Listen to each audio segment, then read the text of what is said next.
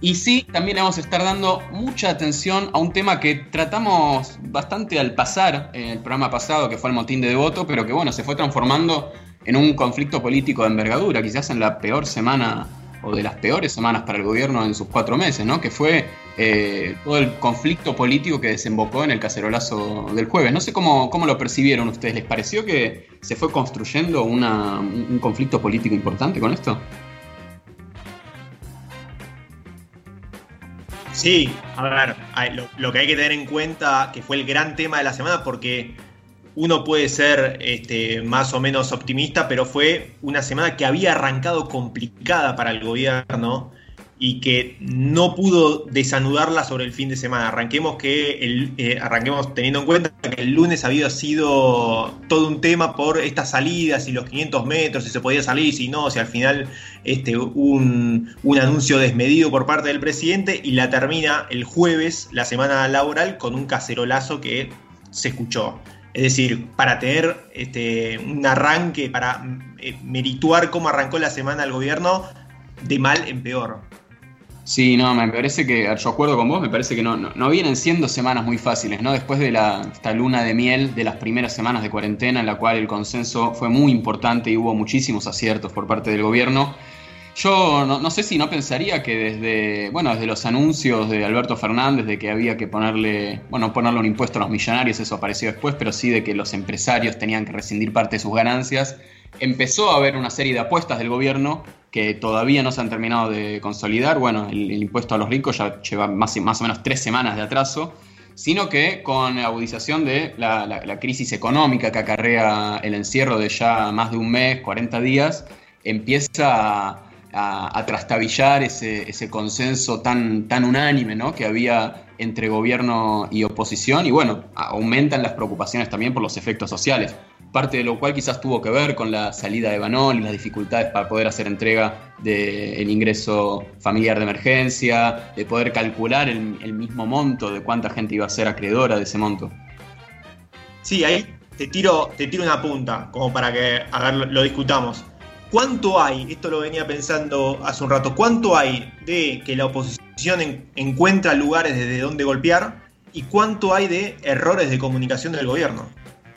Y ese es, me parece que esa es una pregunta muy clave. Yo me preguntaba, ¿no? ¿Qué, ¿Qué, ha hecho bien y qué ha hecho mal el gobierno? Por ejemplo, con, bueno, lo de los bancos, por ejemplo, con lo de las cárceles. Al kirchnerismo, en la época del segundo mandato de Cristina, por ejemplo, se le machacaba mucho esta idea de que comunicaba mal, de que hacía las cosas bien pero comunicaba mal, ¿no? Y ¿Es comparable o no es comparable? Bueno, por lo pronto, toda esta, esa mini crisis que hubo el día de la estampida hacia los bancos por parte de mayormente jubilados eh, fue evidentemente un problema grave de comunicación que se subsanó muy rápidamente y de muy buena manera en apenas cuestión de días. El, mismo fin de semana ya había toda una estructura de comunicación montada que solucionó eh, ese error inicial. Con el tema cárceles a mí me hace pensar, ¿no? Porque qué sé yo, quizás hubo algunos mensajes cruzados, hubo eh, reacciones tardías por parte del presidente y los ministros, eh, pero hubiera alcanzado eh, de todos modos con una buena comunicación para evitar que, avance toda esta ola anti salida de presos. Que ahora te tiro, sumado a, esa respuesta, te tiro otra punta. ¿quiénes, son, ¿Quiénes son entonces los que salieron a, a cacerolear? ¿Por qué? ¿Están todos preocupados realmente por las estadísticas? ¿Qué dicen esas estadísticas? ¿O hay parte de oportunismo político? Mira, tal vez sirve para responder un poco lo que está sucediendo en el mundo. Eh, en página 12 salió una nota el jueves firmada por Raúl Coleman que da un poco de idea de esto, ¿no? Porque la verdad es que en todo el planeta se produjeron oleadas, ¿no? no de liberaciones, no usemos esa palabra, pero sí de morigeraciones de pena e indicación de prisión domiciliaria. Algunos números que igual creo que hay que tomarlos con pinzas, ¿no? Porque así como aquí en Argentina es fácil, es difícil, perdón, llegar al número exacto de, presos que han, eh, han podido irse a sus casas, no creo que en el resto del mundo sea muy fácil. Pero para darnos una idea, en Irán se, habla de 85.000 presos, en Turquía de 45.000, en Indonesia de 30.000, en Brasil desde 30.000 en adelante, Francia hasta el 13 de abril habían sido 9.900, 10.000 podemos decir. el Reino Unido 4.000. Estados Unidos es el país que más presos tiene en el planeta, 2.300.000. En California han salido ya 3.500, en New York 1.000. México 6.200, Chile 1.700, España 8.000. Directamente mandó a casa a todos los presos que ellos llaman de tercer grado, que ya tenían salidas transitorias.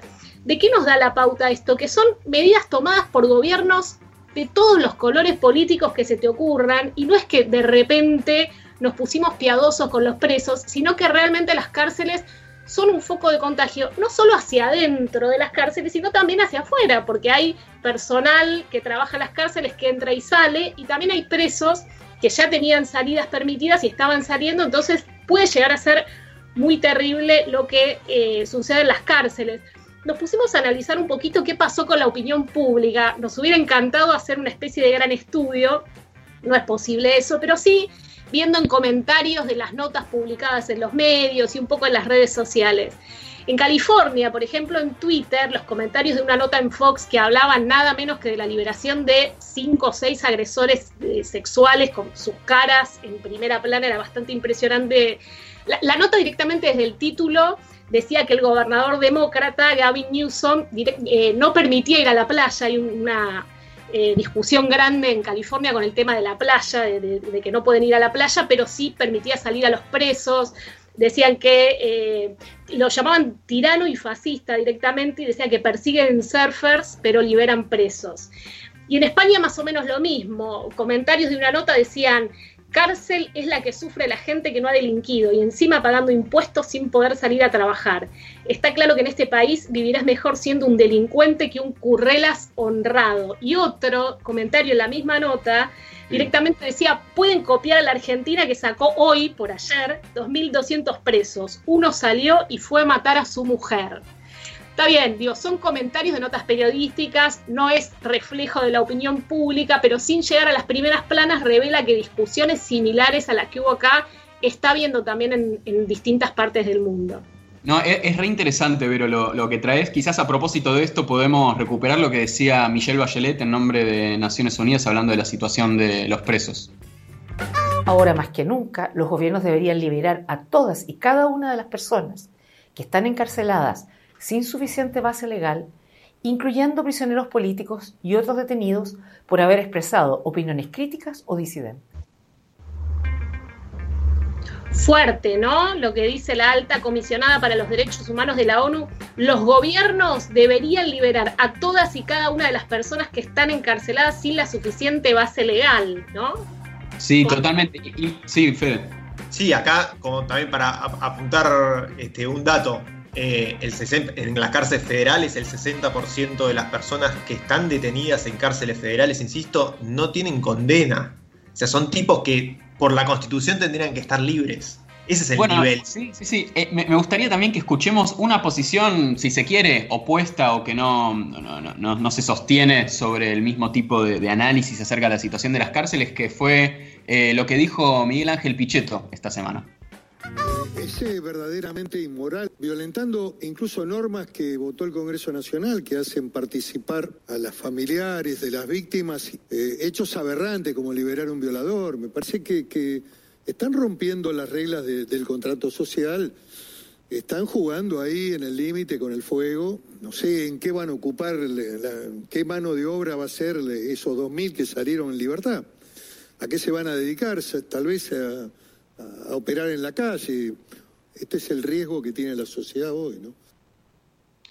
No, la, irracionalidad a la que ha llegado el debate político esta semana, a mí la verdad me sorprende un montón, porque yo lo pienso en línea con, bueno, vamos a escuchar más tarde, pero algunas declaraciones de una senadora provincial que seguramente ya la conocen, pero no lo vamos a adelantar, eh, que estuvo hablando de patrullas de presos, es decir, se está mezclando la liberación con la prisión domiciliaria, se está diciendo que este era un, un acuerdo previo al guillenismo y que ahora está implementando después de haber ganado las elecciones. Eh, que es un plan de impunidad. Me parece que ahí pues, se consulta a los abogados cuando conviene y cuando no conviene, uno se mete el código penal en el bolsillo y empieza a, dar opiniones libremente con interpretaciones completamente alocadas. Sí, también ahí quizás la, la postura de, también hay que recordarlo, abogado penalista Alberto Fernández, que dice, miren, esto es una cuestión del Poder Judicial, yo soy del Poder Ejecutivo, a mí no me vengan a decir que estoy liberando ni encarcelando a nadie porque no es mi responsabilidad. A mí me llamaba la atención que a esta altura del partido tengamos que explicar este, educación cívica elemental, que, es la división de poderes. Ahora, sobre esa base, incluso así, se montan discursos como los de Pichetto. Pichetto sabe que no es responsabilidad del gobierno, sin embargo insiste. Eh, la pregunta entonces es, ¿hay intencionalidad política? Y en parte sí, seguramente hay gente preocupada, honestamente preocupada, pero tampoco hay que ser tan infantiles e inocentes como para creer que no hay intencionalidad política, por lo menos de algunos sectores. Además, sí, por favor, Miguel Ángel, una persona muy formada en el arte de la política, que diciendo cosas que, no son, me parece que lo único que se pretende es instalar cierta idea de caos, cierta idea de que van a salir delincuentes a la calle a cometer homicidios, femicidios, delitos de distinto tipo, cuando, bueno, eh, no parecería ser aquello a lo que se asemejan las resoluciones de los jueces, si bien ha habido algunas excepciones, algunos casos puntuales que parecen ser muy graves, que obviamente van a tener que ser revisados al dedillo eh, en, su accionar y bueno, en su ajuste a la ley.